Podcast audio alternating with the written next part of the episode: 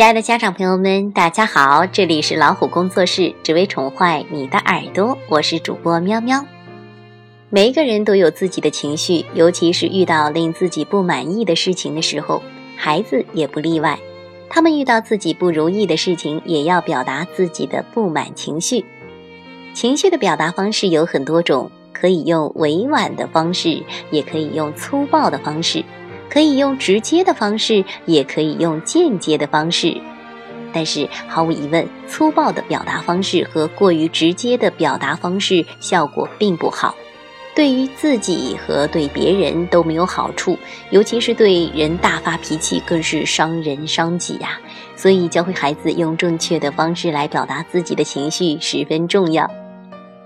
小易是一个很爱发脾气的小男孩，不论大事小事，只要不如他的意，他就会大发脾气。这件事情令父母非常的担忧，生怕他长大以后会成为一个脾气暴躁的人。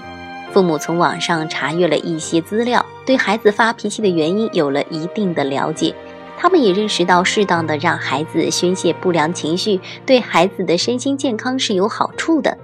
但是要让孩子选择适当的方式来宣泄，比如向别人倾诉。当遇到不满意的事情，憋闷在心里感到难受时，可以让孩子对自己说出来，然后再倾听合理的建议或者意见，这样可以有效的减轻孩子的心理压力。又如可以让孩子把自己的不良情绪写出来或者是画出来，然后再拿给父母看。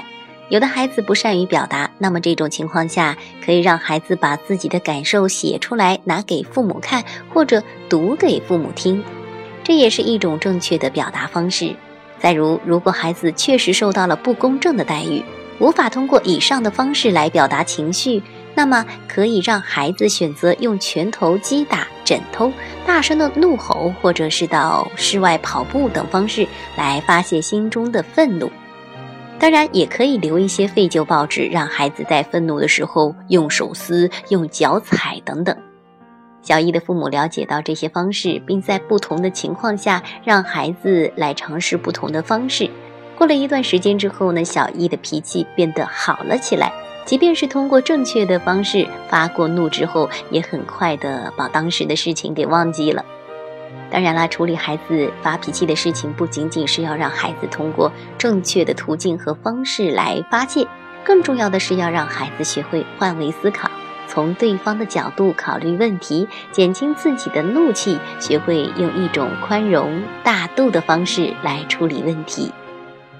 好啦，这里是老虎工作室，以上分享的文章是出自哈尔滨出版社出版的《七到八岁叛逆期妈妈要懂的心理学》这本书。作者是岳贤伦，更多育儿干货，我们下期节目接着分享。也欢迎大家用手机微信订阅公众号“老虎工作室”，点击左下角菜单的“加入我们”，让我们一起来探索这个美丽的世界吧。再会。